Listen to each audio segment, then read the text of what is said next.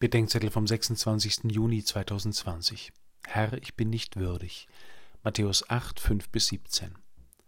Glaubensgespräch in Ereshofen. Ein Teilnehmer sagt, wenn ich in der heiligen Messe sagen soll, Herr, ich bin nicht würdig, dass du eingehst unter mein Dach, dann kann ich nicht mitbeten. Muss das denn sein, dass ich mich da selbst derartig runtermache?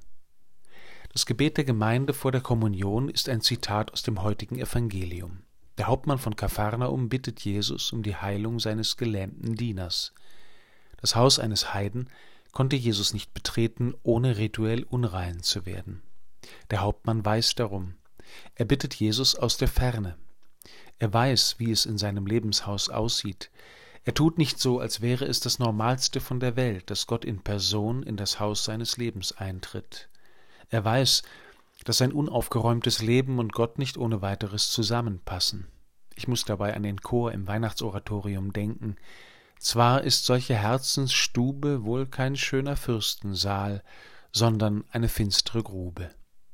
Der Hauptmann steht für die vielen Menschen, die sich nur aus der Ferne trauen, Gott um etwas zu bitten. Sein Glaube geht dem Herrn von weitem entgegen. Von weitem glaubt er dem bereits nahe gekommenen.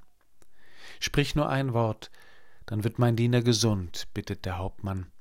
Genau das erbitten wir für die gelähmte Seele, für unser tiefstes Wesen, für das in uns, dem das unsterbliche Ja Gottes gilt und das ihm antworten kann.